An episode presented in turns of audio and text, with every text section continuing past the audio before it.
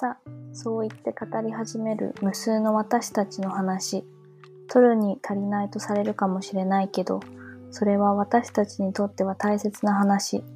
たとえ分かり合えなくても言葉を紡いでいくことで見えてくる地平があるのかもしれない。そんな可能性にかけてまとまらない話を結論のない話を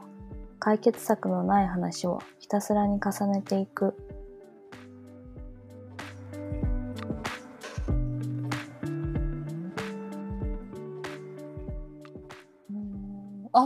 そうそういえばね。待って。本頼んでて5冊ぐらい。ん ?6 冊？7冊か。ちょっとね全部やっときたっていう感じなんだけどこの間りょうちゃんそうりょうちゃんも買ったって言ってたさレベッカ・ソルニットの新作、うん私も買ったの、おお。日本語？あ日本語じゃないんだけどごめん。日本語じゃないごめん だけどだって日本から本買うのめっちゃ高いんだもん送料が。だから英語で買っなんか英語で買ったけどまあ多分同じ表紙？同じ表紙だよね。うん、同じ同じ。同じ。それやっと今日届いたすごい1ヶ月半ぐらいかかったかな。なんかイギリスから発送するからさなんかめっちゃ安いのはいいんだけど一番多分船便とかかなので送ってくるから。待ってこれ字？こんなに？なんか字が溶けてる気がする。何字が溶けてるって？え見てこれなんかホラー映画みたいになってない？見える？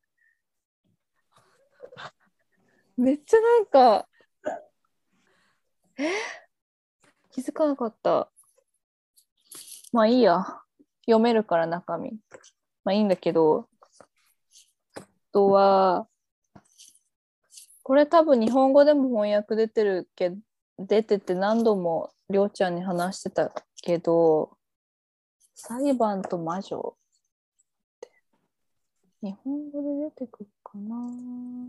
そう、それまあ全部で1、2、3、4、5、6、7。おタワーじゃん。そう、めっちゃ楽しみ。でもなんかさ、大学終わって、そのまますぐさ、仕事、あまあ、それこそ大学まだやってる間に仕事始めたから、全然なんかその間、まあ、それこそ卒業して、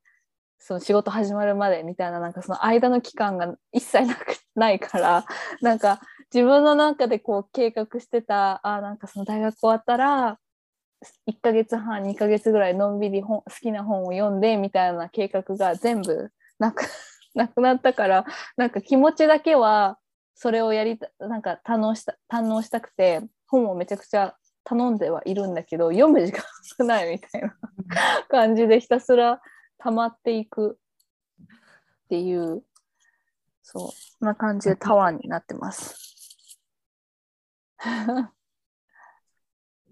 あ、これ、これかも。キャリバンと魔女、うん。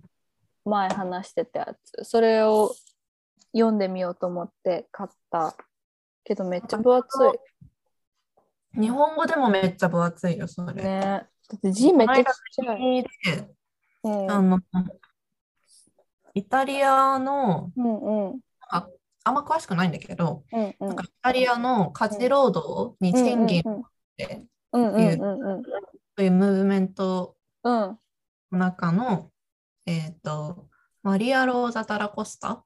うん。の人に、を研究してる人がいて、うんうん。で、その人の、うん。あの報告がゼミでこの間あって、その時に先生がちょうどその本の日本語訳版を持ってきて、うん。魔女狩りの話が出てきたから、それでその本を持ってきてた。えー、すうごい。ね結構分厚いよね。そう、この人もイタリア人だから。イタリア系移民か。うん。だから、そうそうそう。結構、めっちゃ面白そうと思って。なんかこの間も記事出てたよね。そうそうそう。なんか結構最近あちこちで活動してるよね。あなんか面白い記事見つけた今。書の物語。なんか出版社のインタビューみたいのが、えー、このリンク面白そう。あと、りょうちゃんる。おい、待ってます。そうそう。これと、あとなんだろう。オリビア・ラングっていう、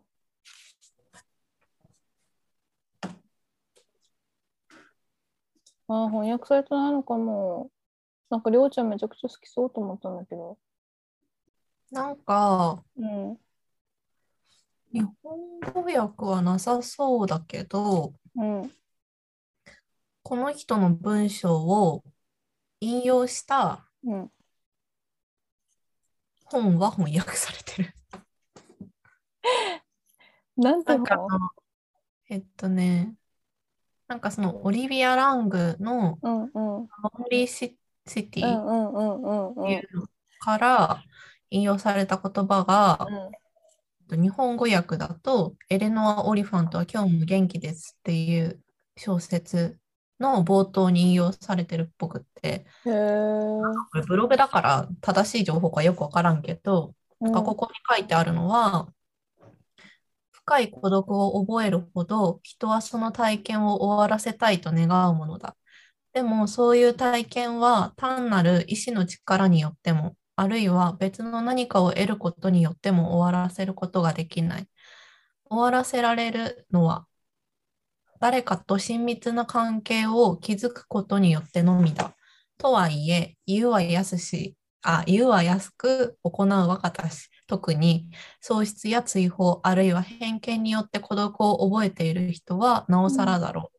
他人と関わりたいという強い憧れの気持ちと同じぐらい他人に対して強烈な恐怖や不信を抱えているのだから。孤独を募らせるにつれ、人は社会にうまく適応できなくなっていく。そういう人の周囲には、カビや水垢のようにどんどん孤独が増殖し、本人がいかに人との接触を望んでも、周囲との交流を妨げることになる。孤独とは徐々に増加し、拡大し、はびこってしまうものだ。ひとたび囚われたら、跳ねのけるのは決して容易ではないっていう文章らしい。うんでなんか今読んでてめっちゃいいなと思った。めっちゃ好きそう。なんか日本語で訳されたらまた全然雰囲気違うけど、多分そう。なんかテーマはそんな感じ。なんかね、なんて言うんだろう。ノノンフィクションだけど、なんかエッセイみたいな感じで、あの、一番その今、今、りょうちゃんが読んだ本、The Lonely City が多分一番、まあ彼女の売れてる作品だけど、なんかその、さイギリス人、彼女自身イギリス人なんだけど、その、うん。まあ、その前の大失恋をした時にイギリスからニューヨークに引っ越してでそのまあニューヨークってまあそれこそ都市の極みじゃん。すごいいろんな人がいていろいろなあの文化があってっていう場所でなんかその孤独についてすごい追求していくの。もちろんその自分自身もその失恋した後で孤独だしその都市にいる一員としても孤独だしっていうのをこう自分の体験とすり合わせながらいろいろなアーティストそのニューヨークで活動してたアーティストたちをこう一人一人をこう分析しながら自分の体験の自分の孤独の体験と絡めながら彼らの孤独について孤独とアートの関係についてあの追求していくみたいな感じの本。で主にアートをメインに芸術っていう視点からいろいろなテーマをこう模索するっていうのでこの一番の新作がこれ「Everybody」ってやつなんだけどこれ、も似たようなアプローチで、まあ、そのアートに、まあ、芸術を通してその物理的な体だったりとかあとそういう、まあ、あ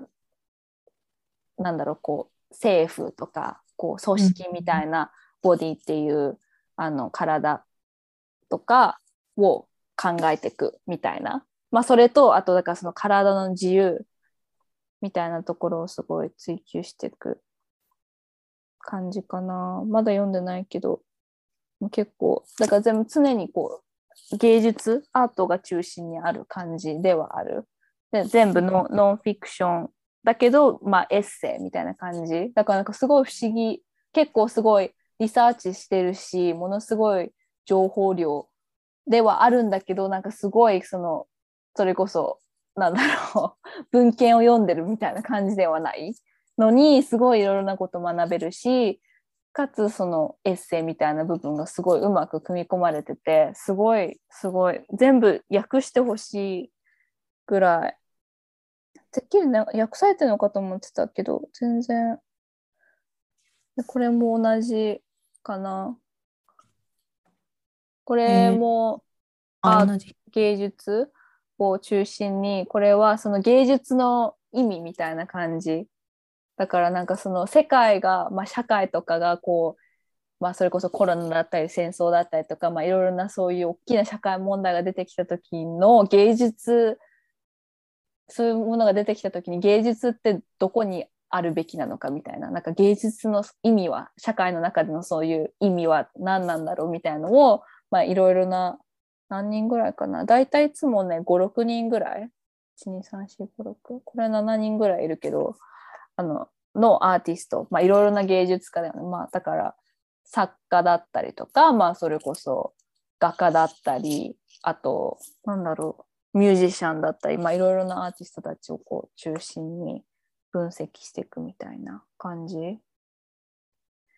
そうすごい多分りょうちゃんそのさっき言ってた The Lonely City めちゃくちゃ気に入ると思う。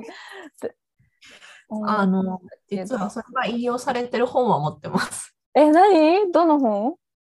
なんかあの、今のこの、何？その引用文が冒頭にこう、うん、あ、あるって言ってたやつ？えー、っと、どれだ？なんか今さっきブログのやつ読んじゃったけど、普通にこっち読めばよかったわと思ったんだけど。でもなんかこれ、そのエレノア・オリファントは今日も元気ですっていう本、うんうん、小説、うんうんうん、でもずっと積んどくになってて、うんうん、でも、あの、結構2年ぐらい前に、うん、結構精神的に落ち込んでた時に、うんうん、その時読書会で、あの普通にオフラインの読書会で知り合った人に、うんうん、これいいよって言って、勧められて、すぐ買ったはいいものの、なんかそこから積んどくになっちゃってて、うんうんうん、そうでもなんか今ここの冒頭見たらあ書いてある書いてある そのまま読んで。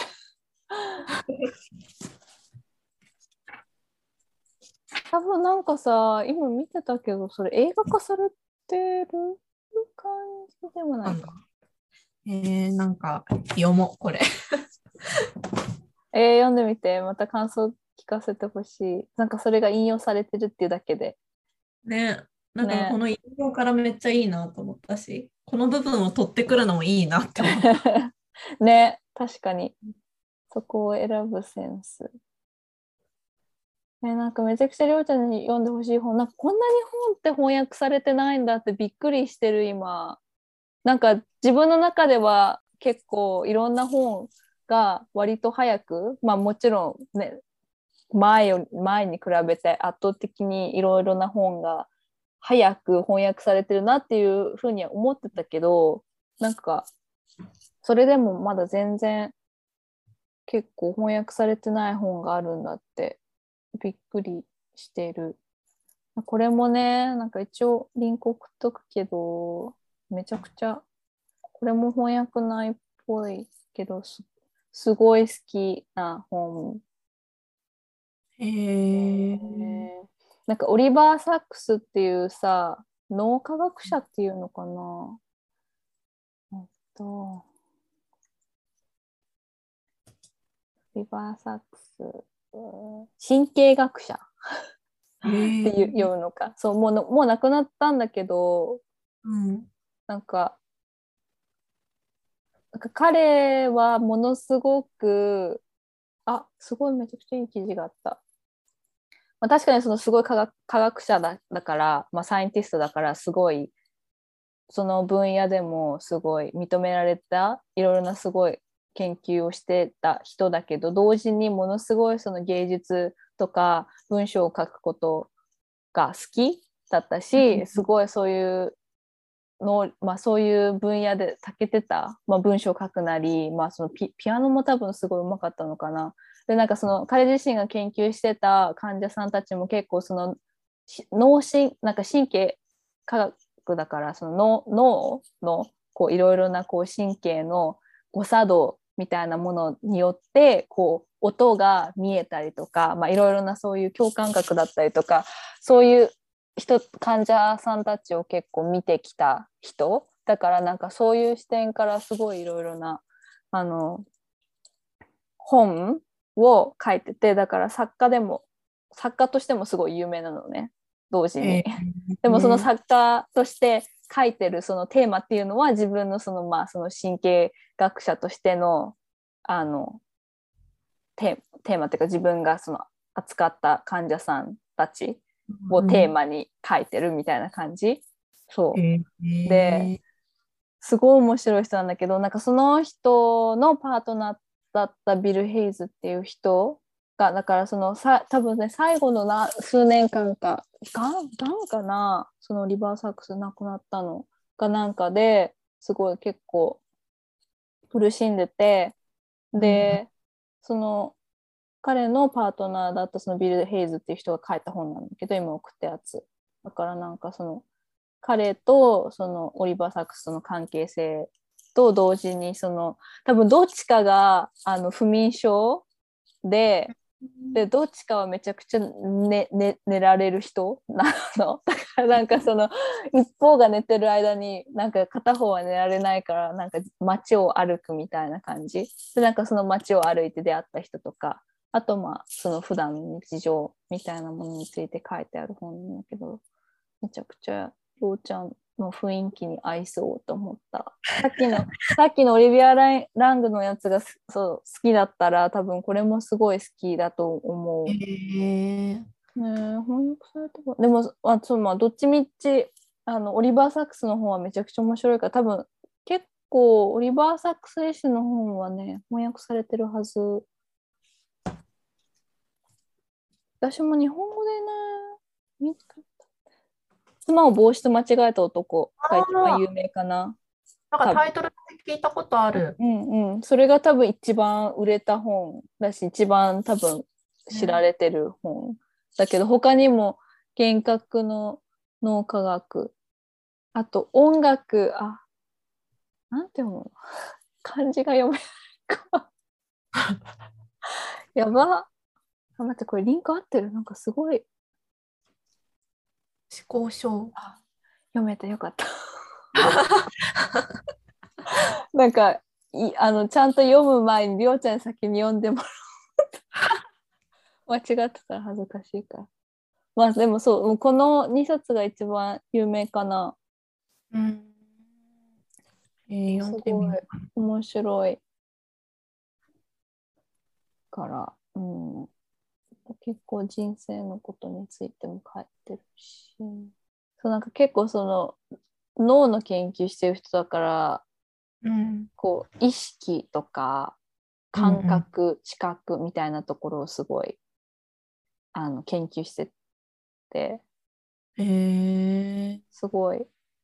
そうだからすごいなんかいろいろ読んでていろいろ考えさせられるしなんか自分が見てる世界だけが全てじゃないなっていうのをものすごい思い知らされる彼の本読むたびにいろいろな人がいるからまあそのいろんなその自分の患者さんたちについて書いてるけどものすごいいろいろな人たちがいるからなんかそういう、まあ、みんなそれぞれいろんな世界に生きてるんだって思うしそう。結構うん。視点なんか自分の世界の狭さについて思い知らされるみたいな本本でもある。まあもちろんこれ、うん、そうね。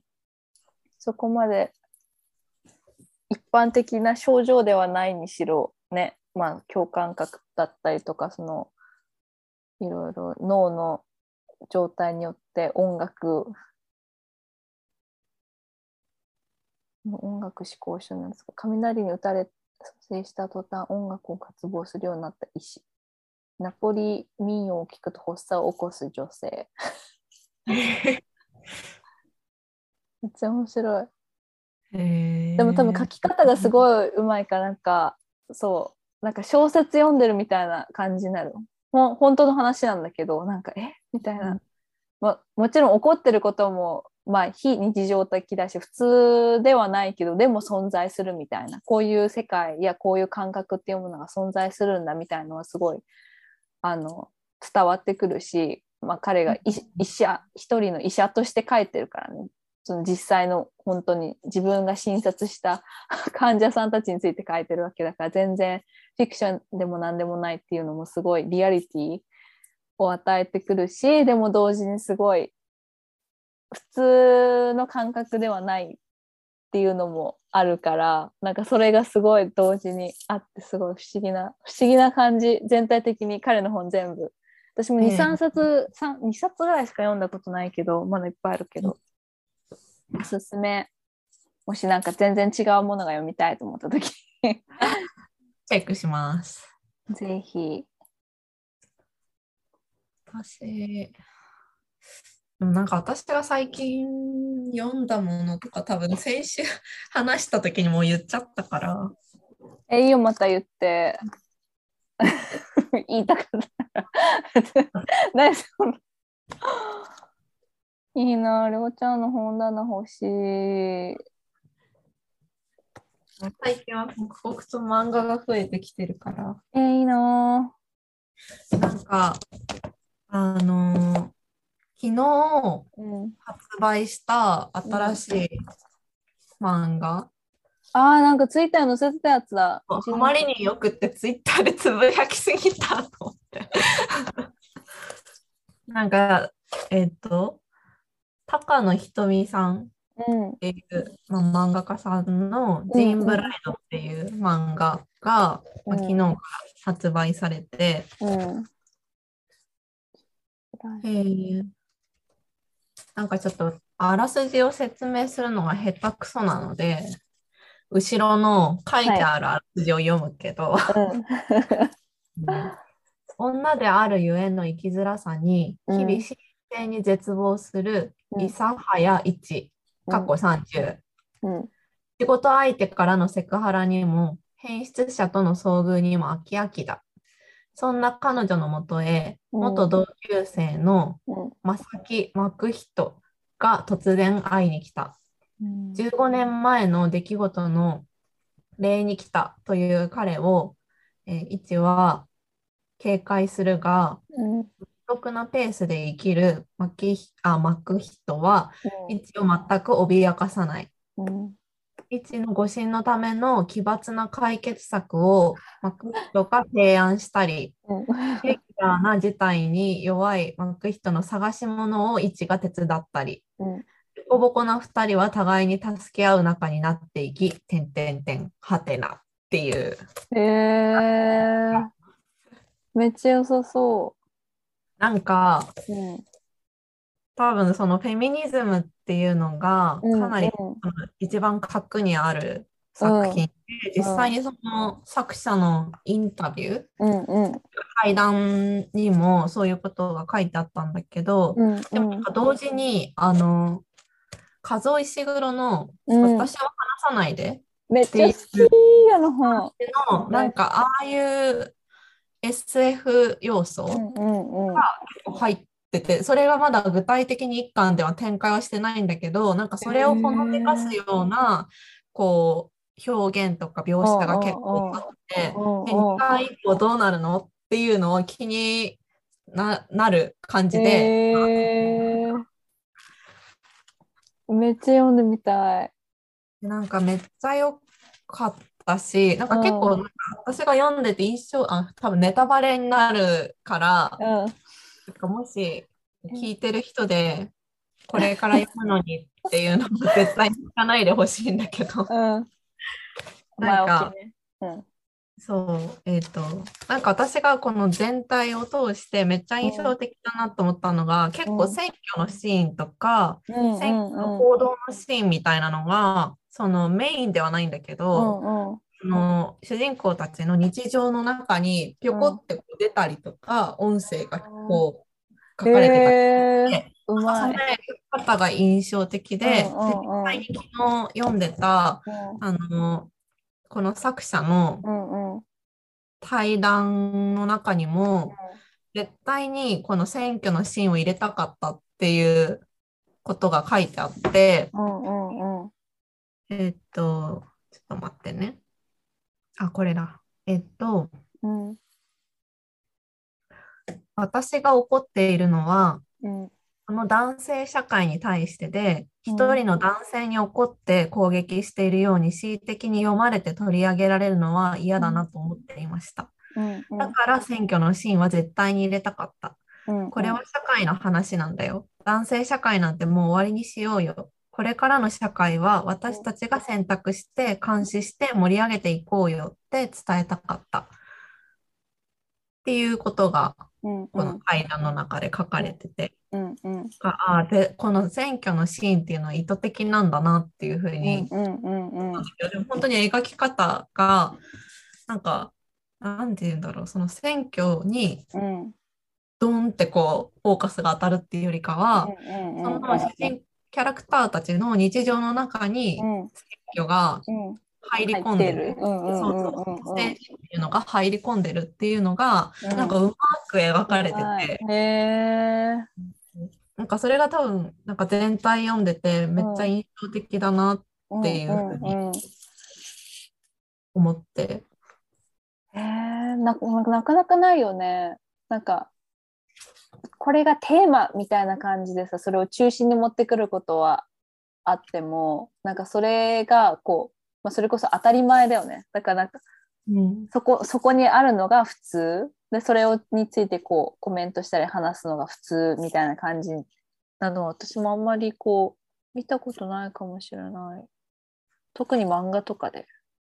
ね、なんかだから最近結構本当にいろんないい意味でいろんな漫画がうんうん。あるんだなって、なんか昔、ね。それこそ小学生とか中学生の頃とかもうんうんうん。漫画は読んでたし、うんうん。あのお兄ちゃんもいたから、うんうんお兄ちうん。ゃんが結構少年漫画とか、うんうんうんうん。たくさん持ってたから、それを勝手に借りて読んでるもあったんだけど。うんでも高校とかうんうん。大学入ってすぐぐらいとか、そのぐらいまではうん。全然漫画と縁がないうんうんうん。いう感じだったけど、本当にここ3年、4年ぐらいうんうんうん。で、え、漫画めっちゃいいのいっぱいあるじゃんとうん思って、今発掘している最中っていう感じ。いいね。なんかりょうちゃんから話聞いて、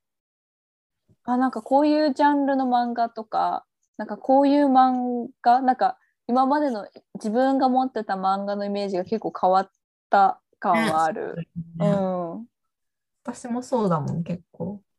ねで、なんかこのジーンブライドっていう。タイトル、最初うんなんだって思ってたんだけど、うんそのトータルで読んだら、さっきも言ったけど、私を話さないでっていう要素があるって言ったんだけうど、んうん。英語で書いてここにあって、あ、な、ここういう、あで、なんか結構、いあ、もうガチネタバレだけど、あ、うん。一番最後の、こうんれ一家の一番最後のシーンに、うんうん自分と全く同じ顔をした、全く同じ名前を持った人が現れて、うん。あのがあって、あ、うん。2巻以降どうなるんだっていう。え、めっちゃ、めっちゃ、あれだね、数尾石黒の。ね、そうだよね。うん。だからなんかこのめっちゃその、その主人公たちの日常でのその大小さまざまな絶望とか怒りとか、うんうんうんなんかすごい身に覚えのある感覚みたいなのもすごい書き込まれてるし、うんうん同時にそういう SF みたいな要素えで、なんかこう、そのギャップがいいなと思って、すごいね。なんかそれを一つの作品に組み込めるところがすごいとそう、思う。なんか、なんていうんだ、ただ単にうん。うん社会的メッセージみたいのが主題ですってうんなっちゃう。まあそれでも物語として面白い作品はあるだろうけどでもなんかそこだけが中心になっちゃうと、うんなんか物語としてはうんなんか面白くないっていうこともあり得ると思うんだけど、うんなんかこういうなんかえみたいな要素が出てくることによって、うんなんか結構普通に読んでてストーリーとして楽しめる。なうんうん。へえ、超気になる。多分これ電子でも買えあるるから、うん、探読んでして。あ、あった。あった。えー、読んでみる。ぜひぜひ。めっちゃ気になる。ありがと あとはね、もう何度も話しすぎてるこの異国日記のあの8巻の感想をこの間別の友達と話してて、う。うん。でなんか私この8巻でめっちゃいいって思ったセリフ、なんか前回も言ったかな、言ったような気もするんだけど、うん。なんか関係に名前なくていい、名前なんかなくていいんだよっていうセリフがあってう、ん。あ、言ってない前。言ってない？言ってない。うん。私には言ってないと思そう、なんかこう、ある人とのこう関係う。うんうん。をこう言及するときに、うん。それが例えば男女とかだと、うん。そこに恋愛感情があるんじゃないかみたいな感じでうんうんうん語られちゃうんだけど、まあ、いろんな物語はちょっと発祥るんだけど、うんうんあの、まあ、このセリフを言った人にとっては、うんその相手はまず友達で、うん。なんか関係性、その関係にどういう恋人っていう風な時期があっても、うん。あそこから恋人ではなくなっても、うん。よくその2人の関係において、まず第一に来るのが友達だっていう風に言ってて、うんそれにこう納得しない、その言い方に納得しないで、え、実はそうじゃなくて、うんなんか恋してるんじゃないの？みたいな、そういう視線に対して関係に名前なんかなくていいんだよみたいに言ってる。これがめっちゃいいなと思って、私は。うんうんうんいろんな、なんか人間関係というか、うん結構自分のセクシュアリティについて考えてた時に、うん。なんか、なんだこの人は友達、この人は恋人、で、この人は例えば家族とか、その、なんていうんだろう、名前をつけることによって、本当はもっとその2人の間には、なんていうんだろう、いろいろと形容できる関係性があるはずなのに、あ、友達ねとか、あ、彼氏ね、彼女ねとか、なんかそういう風に整理されちゃう。うんで、実際はなんかそうじゃなくてっていうのが、私は結構あるんだけど、なんかそうやって関係性に、あの、誰もが通じるその名前を与えることによって、実際のその関係性をすごく単純化してしまったりとか、なんかそれによって、え、じゃあ私たちの関係は何なんだろうって思い悩んじゃうとか、いうことがあるなってすごい思ってたから、だから、そもそも関係に名前なんかなくていいっていうのは確かにねって思ったし。すごいわかるかもね。友達とかって言っても、その親密度も違いって人によって全然違うじゃん。本当、うん、本当そう例えばその10代の頃とかそういう中高とかのクラスのことを言及する時も、例えばあの時の友達はとかって言うけど、でもぶっちゃけ全然親しくなかったし、なんかそんなに私はなんだろう好きではなかったというか、あまり一緒にいたいと思わなかった人であっても、友達っていうし逆に例えばムーちゃんみたいにもう話したら延々と話し続けるみたいな、しめっちゃ信頼してるみたいなそういう関係性の人に対しても友達っていう同じ言葉を使うけどでもその中身は全然違うんだよみたいな気持ちが結構あって、なんかそれをなんかそのなんだろう誰かにその人の話をする時とか、なんか便宜的に関係性について、ちょっと前置きをしなきゃいけないみたいな時に、あなんて使える言葉が少ないことと思って。なんかね、なんかそう関係性に名前がなくていいっていうのも本当にその通りで、もっと私たちのその個々の関係性っていうのは複雑だし、なんか一言でポンって表せるような関係性じゃないっていうことはすごくあるし、同時になんかもっとその関係性をさまざまにこう表せるような単語というか、まあ、言葉が増えたらいいのにな、その方が便利なのになみたいに思ってもある。確かに。えー、なんかすごいわかるかもその感覚なんだろう。その今言ったりょうちゃんが言ったみたいにその複雑じゃん？人間関係って、うん、それこそある一定の時期はもしかしたらものすごい親密かもしれないけどその後どうなるかなんて誰にも分かんないし、うん、でもなんかそのそれが疎遠になったからといってその人が嫌いになったわけでもなくてその自分その人にとってその時期にはすごい大切な関係性であったっていうこと事実は存在し続けるわけじゃん。だからなんかそういう、うん、その時間によって変わっていくに関係性とかも多分、うん、そういう言葉だけじゃ言い表せないしその時間によって変わっていった関係性をこう一括りにしないといけないみたいな、うんうん、友達か友達じゃないかみたいな感じ、もすごい嫌だし。私なんかその関係性がめっちゃ重なるみたいなことって絶対あり得るのになんかそうじゃなくてその関係性は一つに定義しなきゃいけないっていうような圧力が働くとかってすごくあるし、うん、ね何なんだろうね。便利なんじゃない？なんか他の人からこう他の人が他人についてこう話す時にあなんかその友達がとかあとなんかそこ、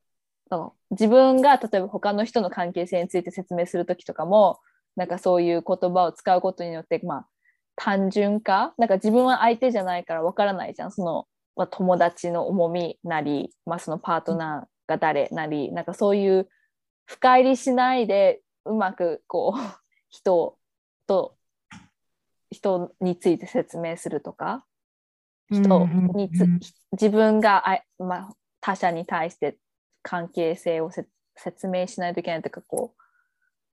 でもなんかその説明しないといけないっていうのもなんか自分私的にはなんかななんで説明しないといけないのって思う。ねそこから始まるところもあるよね。なんかこれだけでまだ1時間ぐらい話せそうな感じもするけどなんかそのななんでいちいちその自分以外の人間にその関係性をそれこそ証明しないといけないとか、なんか説明しないといけないの、その義務はどっからあなた誰みたいな、なんでその、それを私たちに強制することができるのみたいな、なんでそれをあなたに説明しなきゃいけないのみたいに思うところがすごいある。よね。うん、しかもなんかその単純化された関係性の名称にはなんかそれぞれなんて言うんだろう、度合いというか、レベルというか、うん、なんか、例えば、友達よりも家族の方が、その人にとってはより親密であるとか、より信頼関係が置けるはずであるっていう点で、それは多分恋人に置き換わってもそうだろうし、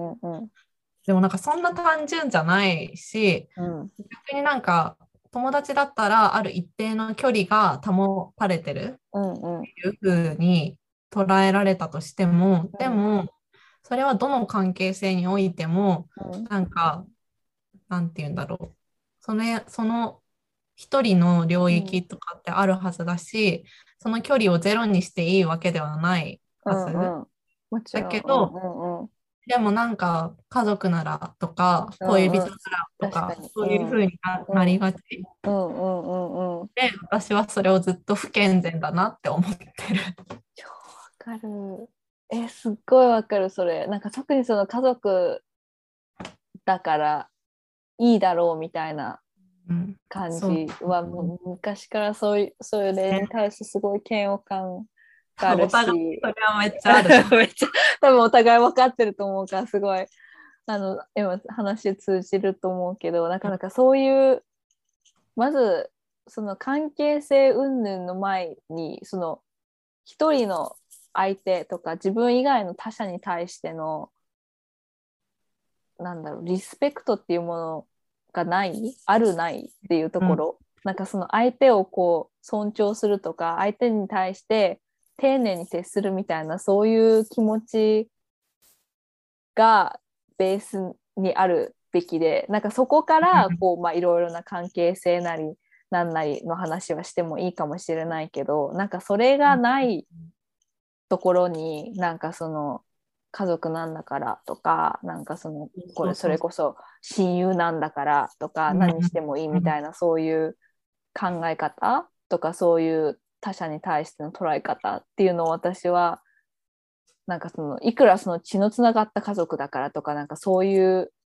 いろいろな理由があるじゃん。家族ね、うん、特に家族とかその血のつながってるみたいな感じのそういう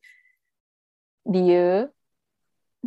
私的にはもう本当にこう あんまり受け付けられない考え方というか、うんうんうん、まあ個人的なそういうあの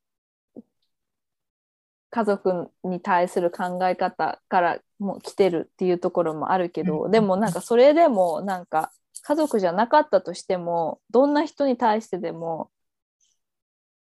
こうちゃんと丁寧に向き合っていきたいよねっていうのはあるし自分もそういうふうに向き合ってほしいっていうのがあるから、うんうん、まずそこからじゃないっていう話。ね、本当になんか家族ってなるとなんか一気になんだろう人と人の間の境目みたいな部分がこう簡単に打ち破られちゃうというか。え何みたいな？なんでそんな家族なんかね優遇されんの？みたいな。ところが社会的にあるじゃん。そういうなんだろう、うん。なんか家族なんだからみたいな。え？みたいな。なぜなんか家族の絆みたいなフレーズにすごくゾワゾワってしちゃう。うん、あわかる。めっちゃわかる。思う。し、なんか自分が例えば結婚したくないって思うのも、うん、なんかやっぱりそういうのがあるかもしれない。って思う。うん、なんか家族だからって自分がそういうふうに言われるのももちろん嫌だけど、うんうん、自分がいつの間にかそういう関係性みたいなのに、うんうん、なんて言うんだろう。無意識のうちに、うんうんうん、えでもうちら家族じゃんみたいな言い方をしちゃうんじゃないかみたいな、なんかそういう危惧があるからなんかそうじゃないなんか家族じゃないからといって、うんうん、この関係性のなんて言うんだろう信頼の度合いだとか、うんうん、密さっていうのは測れないから、うんうん、からなんかその別に家族むしろ家族じゃない方が、うん、もしかしたらお互いに対してちゃんと、うん、まあそう。ね。ができるから、うんうんうん、なんかなんて言うんだろう。ちゃんとその自分と相手、私とあなたみたいな関係性でちゃんとその関係を維持できるかもしれないみたいな、そういう考え方もある気がする。なんか結婚したくないって思うっていうには。確かに。なんか家族とかとも私もなんか母親と妹さんに暮らしてたけどなんかそれぞれみんな家がバラバラになってからの方がなんか生き生きやすくなったし話しやすくなったっていうのはすごいある。なんかもちろんそこまでにそこに到達するまでにその3人でこう経験してきたこと、ね、こう家族として、まあ、同じその屋根の下に住むグループとして、うん、こう体あの一緒にこう体験してきた過去っていうものの積み重ねは確かにあるけどもなんか同時にその距離ができたことによってなんかそれこそ今りょうちゃんが言ったみたいにその一人の相手として見られるようになった。から、うん、なんかこう話す話しやすいしなんかももっとそれこそ友友達みたいにまありょうちゃんに話すみたいな感じでちゃんなんかもっとこう普通に会話ができるようになった。なんかそれこそ多分今まではなんか自分の中でもこう家族なんだからっていう甘えみたいなものがあってそういうものをベースにこう相手を傷つけたりだったりとかなんか 自分がなんかそのもちろんそれこそ家族だったら絶対に言わないだろうみたいなことを多分平気で言ってたと思うし、うんうんうん、まあ、相手側もそうだったお互いにそうだったところがすごいあるけどでもなんか今お互いそれぞれみんなバラバラに暮らして、まあ、それこそ会うって言っても外で会うわけじゃん。まあお互いの家に訪ねに行く時もあるかもしれないけどこう外に会う外で会うことによってまたその距離の取り方みたいなところがすごい変わってきたし、うん、関係性もすごい変わったなっていうのはあるからなんかそのりょうちゃんのその距離の話聞いててもあ確かになっていう風ななんかそのぶ、うん、うん、それこそ物理的な距離も結構大事だったりするなって思う。それはめっちゃなんか普通に物理的距離ができたからこそ、うん、自分もちょっと落ち着いて話すこともできるようになったりし、でもなんか離れたことで、結構うちの場合は、私はお母さん母親との関係というか、母親自体も結構変わったって思うし、多分母親から見て私も変わったって思われるでもなんかやっぱり一緒の家に暮らしてた時って、未成年だったこともあるから、やっぱりその母母親は母親っていう役割の中で自分と対峙してたと思うから何かやった時にやらかしたとかってなったら怒るしなんかそれを押し付けとしてやるんだけどでもなんかそう一旦家を18で出て、そこから私もなんか環境が変わったから、いろいろ話す人も変わったし、話す人を選ぶようにもなったから、そこで自分が新しく勉強したこととか、考えたこととか、でその勉強したことをもとに過去の経験について考えた時に、あなんかあれはちょっと違うと思うとか、なんかそういう違和感が少しずつ言葉にできるようになったから、あそれをはなんだろう離れたっていうことによって、多分母親もその私が例えばなんかそうああいう言い方は傷つくとか、はっきりと言うようになったから、なんかそれに対してもし同じ家の中で暮らしてたら、それが素直に受け取らなかったかもしれないとか、自分が母親である種こう場所的には上にいて、で子供を育てるみたいな立場だったら、まあ、今も母親は母親ではあるんだけど、認識が多分ちょっと昔よりちょっとずれてるから、なんか私がそれは傷つくとか、そのやり方は良くないって言った時に、なんかそれを多分結構昔よりもさらに柔軟に受け入れて、自分で考えて、なんかあれは良くなかったからって言って謝罪してくれたりとか、っていう風な関係性を築けるようになってきて、だから今もたまに帰省したりして話すけど、それこそすごい長い時間話して、なんか相手がちゃんと自分の話を聞いてくれてるっていうのも分かるし、それが母親っていう立場から自分を見てるっていうよりかは、同じそのフラットな立場に立って、ちゃんと会話が成り立ってるっていう感触が得られるようになったから、だから物理的距離を取って、お互いに、なんかそう、取ってからまた関係性を見直すみたいなのもあるなっていうのを、うん。あわかる。そうそう。なんか、うん、今なんかりょうちゃんとみたいになんか落ち着くよね。なんか自分の中でこう一息つけるみたいな。なんか何かを言う前にそれこそ考える時間があるし、うん。もちろんそれこそ物理的距離があるからタイムラグもあるし、なんかそういうものが全部よくなんかその関係性をよく保つためのこ一つの方法みたいになってる。なんか自分の中でなんか消化することができるじゃん先に何かをしたりとか反応したりする前に。だから多分うん、うん、ね。距離大事。今すごい話聞いてて思った。けど。ね。だからそうでもなんか距離親しいんだけど、うん、なんか今も母親めっちゃ信頼してるし、うん、話す楽しいって思うけど、うん、でもなんかそう去年1年間は実家にいたからっていうのもあって、その相手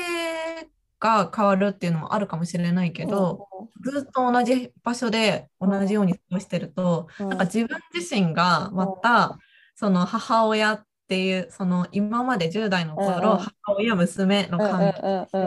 た関係にちょっと引き戻されるというか、なんか甘えてしまってるみたいな、自分でできてたことを任せちゃうみたいなこととかもあったから、なんか2人の関係のためにも自分のためにも、なんかちゃんと距離をとって、でちゃんとそのそれでも関係性を維持し続けるっていうのがいいんだなって特に血縁家族の場合って最近思うし、まあ、でもとはいえ物理的距離を取ることで自分は落ち着くんだけど、会った瞬間に戻っちゃうみたいな、うまくいかないみたいな関係性もあるなって同時に思うから、物理的距離だけずっと保ってればよしみたいなことではなく、まあ、それが変化のきっかけにはなるかもしれないぐらいな感じ。そうね。うんうんうん確かに。まあそんな簡単には、なんだろう。変わ、変われないよね。それこそ。ずっと生まれた時から一緒に暮らしてきたわけだから、うん、多分それはずっと多分あるだろうし、でも多分今りょうちゃんと見たようにお互いが変わっていく時間を得て、お互い多分いろいろな人に会ったりとかいろいろなことを見聞きしてまたそこから世界が変わってからお互いの関係性もそれに応じて多分ね合わせて変わっていくだろうしだから必ずしもね距離距離でもなんかそれが多分距離を取ってる間に起こるんじゃない？だから多分こう戻ってきた時に、今はまだまだだってそれそれこそさ家出て家に住んでた時間一緒に家族と住んでた時間とりょうちゃんが家出てからの時間まだ半半にもなってないじゃん。だからなんかそそうそれ考えたらさまだまだ道道は長い。私もただたった多分りょうちゃんよりも短いと思う。5年ぐらいかな。4年とか5年ぐらいだから、全然そんなまだ同じようなりょうちゃんよりも全然って感じだからさ。全甘える時もあるし結構なんか緩んじゃう。なんかそう言いたいこととかなんかやってることがなんかなんか自分の中でもこうツッコミ入れたくなる。なんかお前緩んでるなみたいな。なんかツッコミ入れたくなる感じがあるというか。でもまあそれもねまだまだこれからお互い変わってくと思うし、うん、変わってく余地があると思うだけどまた、うん、ね。だから何かわかんないけど。っていう感じ。だから。は変わりますっていう。ね